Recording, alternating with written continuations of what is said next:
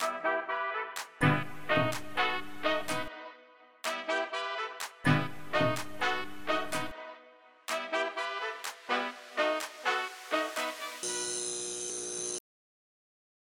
欢迎收看《Talk 一杯》，我是主持人郑伟博。近年职人剧在全球，然后慢慢慢慢延伸到亚洲，再慢慢的在台湾的影视产业产生了一个新的浪潮。其实从我们与恶的距离到茶金，大家有没有想到这两部剧的共同的最大公约数是什么呢？那就是导演林君阳。君阳这一次他带着他最新的作品《人犬之人造浪者》。以及金马影后谢盈萱今天来到我们 Talk 一杯的节目，让我们好好聊聊他们新的作品。让我们欢迎君阳跟盈萱。耶，伟博哥好。耶，今天我们这含金量超高的。今天来聊聊人选之人造浪者。那为了迎接两位呢，Drizzle by 4Play 的店长 Iris 为你们做了一个特调，就是人选之人造浪者。来，干杯一下，让我们边喝边聊。所以，在这个可能茶为基底，它其实是呼应着台湾某种程程度，你选举文化也好啊，在派出所都要泡茶嘛。在这个年代，为什么会想要用政治这个看似很大众化，每个人，尤其在台湾的新闻台，每天都是政治的一个题材，要注入到影视的这个新的题目里面？不能不讲吧。对，我觉得最早一个事情是，呃，那时候娱乐因为有一些交流活动，其实到了新加坡，然后新加坡那边当地的很多媒体朋友，我们瞎聊闲聊的过程当中，其实他们就会提说，怎么没有台湾的政治剧？就是怎么不以台湾的政治来当做题材来写剧呢？对，某个程度上，我觉得因为新加坡相对保守，然后他们的媒体环境，他们能够做的一些题材有各种法令限制跟风土民情的问题。所以他们其实还蛮羡慕台湾的自由。那我们有拥有这样的自由，你为什么不去做一些可能更大胆一点点的题材？那对他们来讲，台湾真的实在太有趣了。那讲一讲讲着讲着，我其实也觉得心有戚戚焉。对我来说，台湾真的真的太有趣了，在这里面的荒谬、光怪陆离，然后呃莫名其妙谁跳海啦，然后谁谁谁 又做了一些什么？比综艺节目更更综艺。对，我认真的记得某一次，我们正在比如说编剧会议的过程当中，就眼睁睁的看着，哎，那个谁谁谁跳海了，然后我们就看到那个新闻，他真的跳下去了，还直播，就然后我们就看着自己手上的那个剧本，觉得那个比较好看。单纯以剧情片来说，我们其实有很多的元素，其实可以好好来说一说。那当然，因为元素太多了，所以到底怎么剪裁，所以。呃，我们就把这个大问题丢在呃小丽身上，对我们的编剧简历，对，那非常厉害，他经过非常长期的填调，然后呃截取了在台湾政治现实当中很有趣的一些元素，然后形成了人选之人这样子的一个剧本。因为台湾是一个非常特殊的地方，在一个这个搓耳小岛，光有线电视就是一百多台、两百多台，我们曾经是全世界 SNG 车密度全世界第二高的地方。然后呢，这个政治就像如同君阳讲的，有很多很有趣的，比综艺更综艺、更具娱乐效果的桥段。但是尹萱这一次你饰演的就是政治幕僚，而且是发言系统，应该是二把手嘛，对不对？有这样的一个角色找上你的时候，当时不管是监制玉玲或者君阳，怎么去跟你沟通，说你要准备好这个角色，以及做好填调相关的准备？那个时候其实真的，一开始是因为编剧是呃，我认识很久的朋友，他是剧场的编剧，是。那我跟他合作过很多次，所以这是他的第一个影视的作品，我就觉得我一定要参与。那玉玲姐我本来就认识，那呃其他的吸引就来了，比方说我没有跟君阳导演合作过，我非常想跟他合作。那还有王静，我也没跟他合作过。那建伟是我同学，我们上一次合作已经是好几年前的事情。所以其实一开始就只是因为这样子的原因，然后后来他们说他们想要做政治的职人剧，那其实我也没有尝试过职人相关的作品，所以嗯，我觉得是相对单纯的，觉得说这个东西是有趣的，相对单纯。可是回到了政治，而且要职人的时候，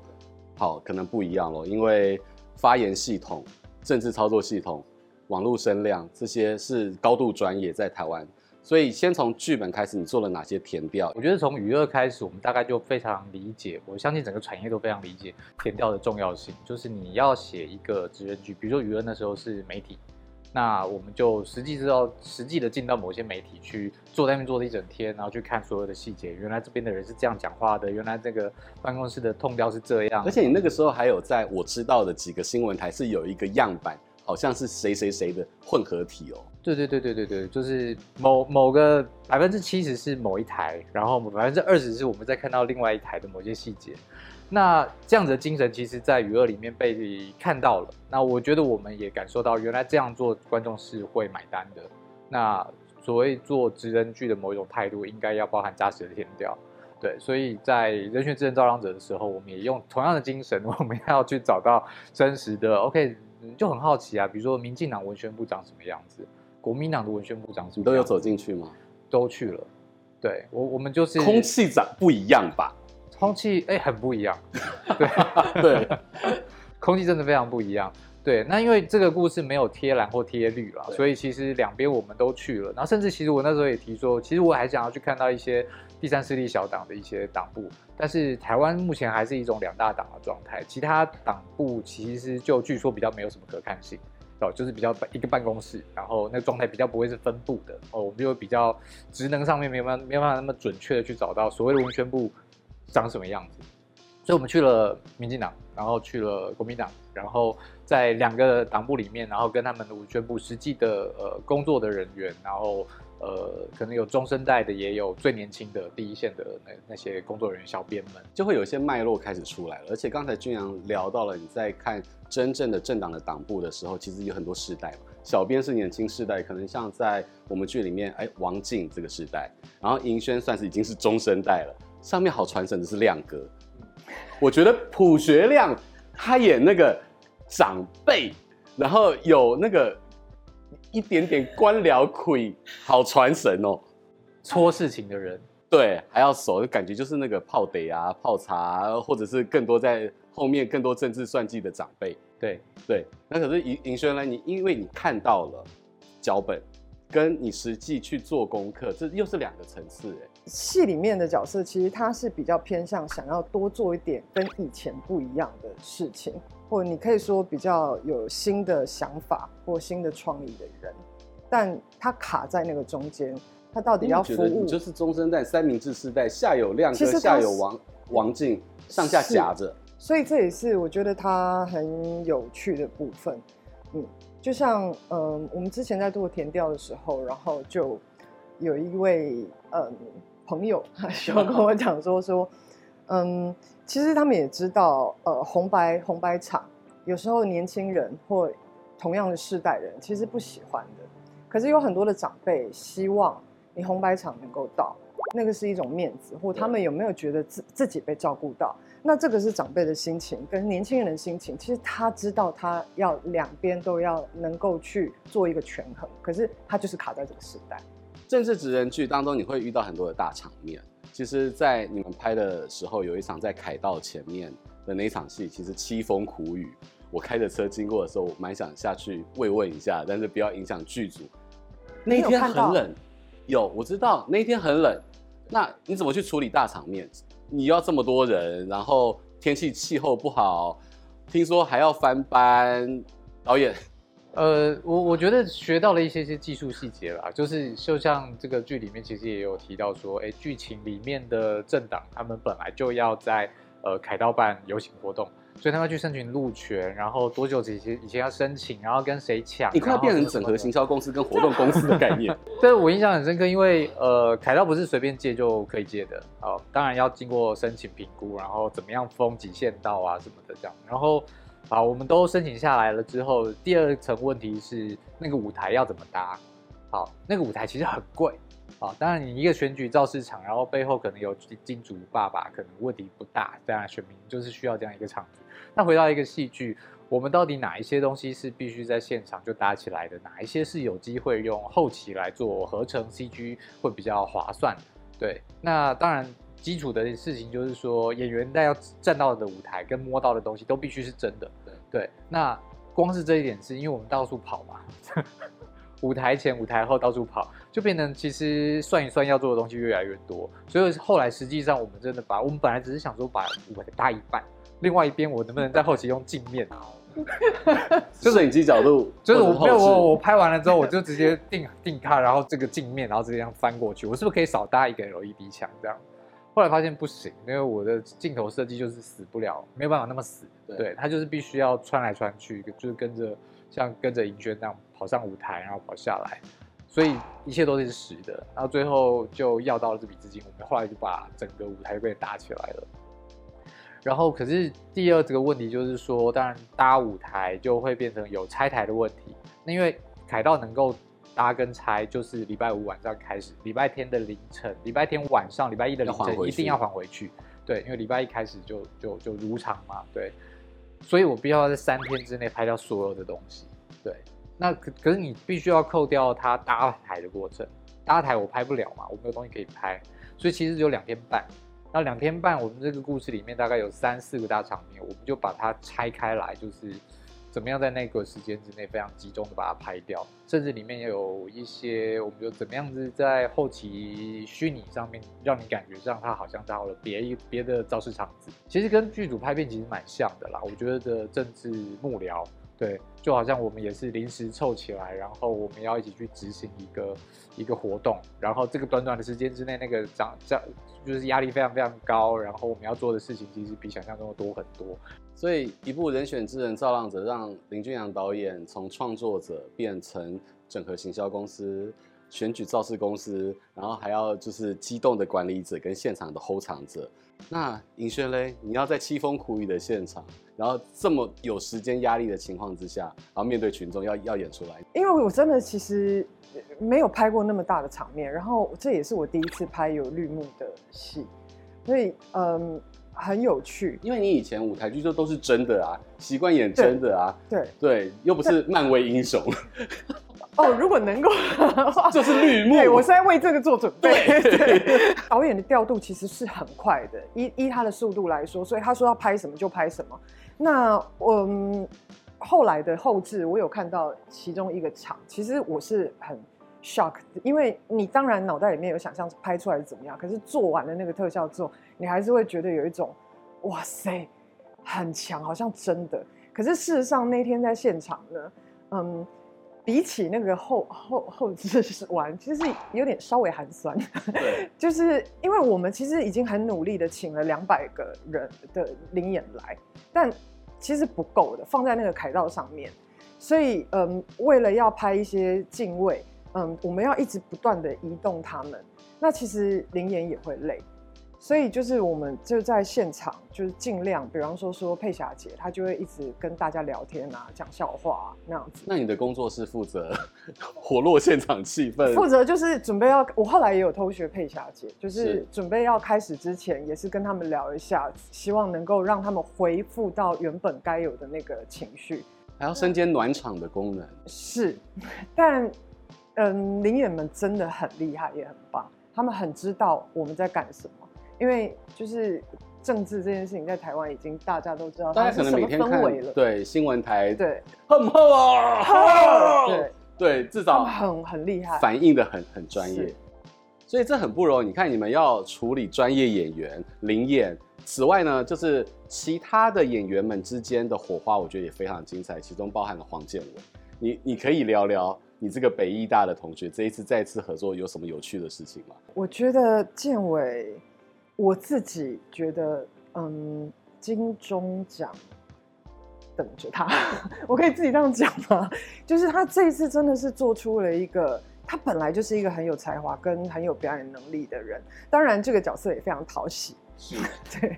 但是，嗯，在他跟君阳导演聊天的过程，跟他们一起找那个角色的过程，其实我都看在眼里。他的陈家境，我非常非常的惊艳，嗯。那现在我也还没看到他在家里面跟那个老婆的那个片段，但我也非常非常期待。你讲到了另外一个重点，就是我必须要问君阳，他找爆花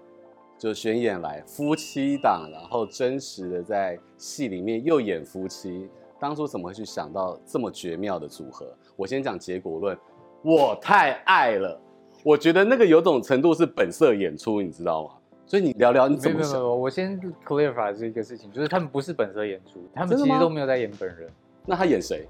就是演故事剧情里面的那个角色。OK，所以比如说建伟就有跟我说，他说对他来讲，陈嘉静这个角色离他很远。对，虽然外形上面，当然我们看到最后的 final 就是黄建伟来演陈嘉静这个角色，然后好像他就是他这个人，但实际上他说心理上面有很多很多的细节跟陈嘉静会做的选择，其实不是他会做的选择。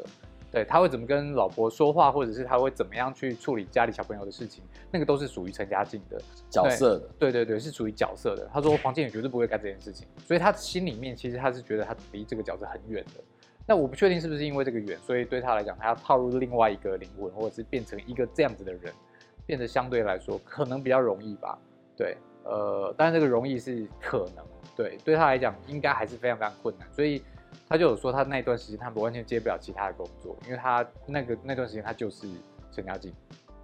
那找爆花来演他的老婆，真实的老婆来演剧中的老婆这件事情是。呃，我们先确定陈嘉静，我们先确定建伟愿意演出，然后我们都聊过很 OK。那故事里面我们需要帮他挑一位老婆，Casting 这边就列了一些名单，就是觉得呃各种条件适合的搭配的人这样，然后一排起来中间就有一个爆花，对，然后我就说，哎，这不是他老婆吗？对对，可是他们看起来好像夫妻哦，可是他们就是夫妻，当然啦，对对。我我就直接，其实很快，我就说问问看，如果说他们不介意同台的话，那我会蛮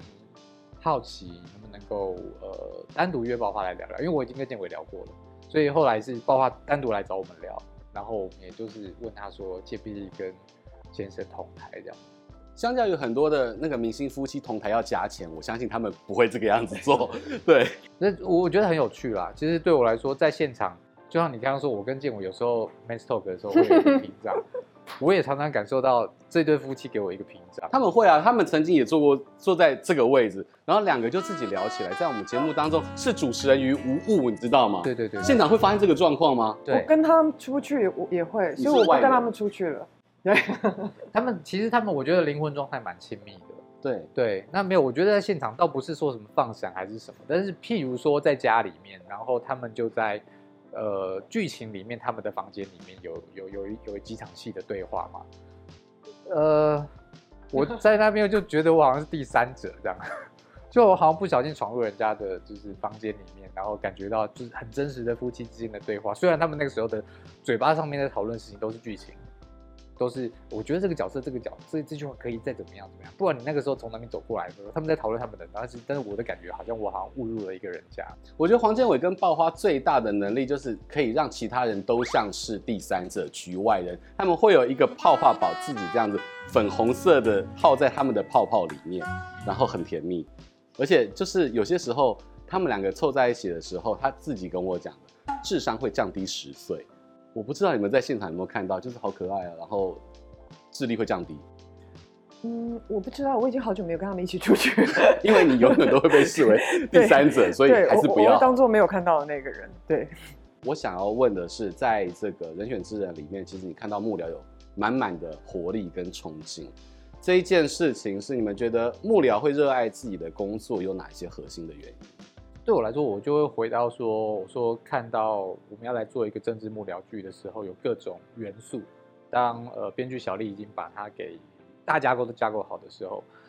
我最有感觉的一点，其实就是你现在在讲的这个事情，就是这一群人的活力，那个活力到底从哪里来？那个热情从哪里来？然后我会很容易类比，因为我不熟悉这群人，我不熟悉政治幕僚这群人，但是我熟悉拍片的这群人，对我来说非常容易类比。对，我刚刚有提到，就是我们就是一群突然之间集合起来要去干一件事情的人，他们也是这样。每次选举，这些人就是突然之间被征召。比如说，你可能本来有你的设计师的职务，这个可能在广告公司上班，那个人可能在哪边餐厅打工。哎，要选举了，啪！然后这些人就集合起来，为了同一个愿景，我们要让这个人这个党上去，所以我们集合起来，这一年或者十个月，我们努力的拼。对，那个东西其实我觉得跟拍片。我们去营造一个画面的视觉，讲一个动人的故事给世界上所有人听，这件事情其实非常能够类比，原理蛮像，原理蛮像的。所以在这里面，我找到某一种热情的类比，其实是来自于我的生活空间里面的这些拍片的人，或者是我从前带营队的朋友，那也是一种很类似的感受感觉。但是我觉得政治幕僚跟我们这些人有一点不同的地方是，他们做的事情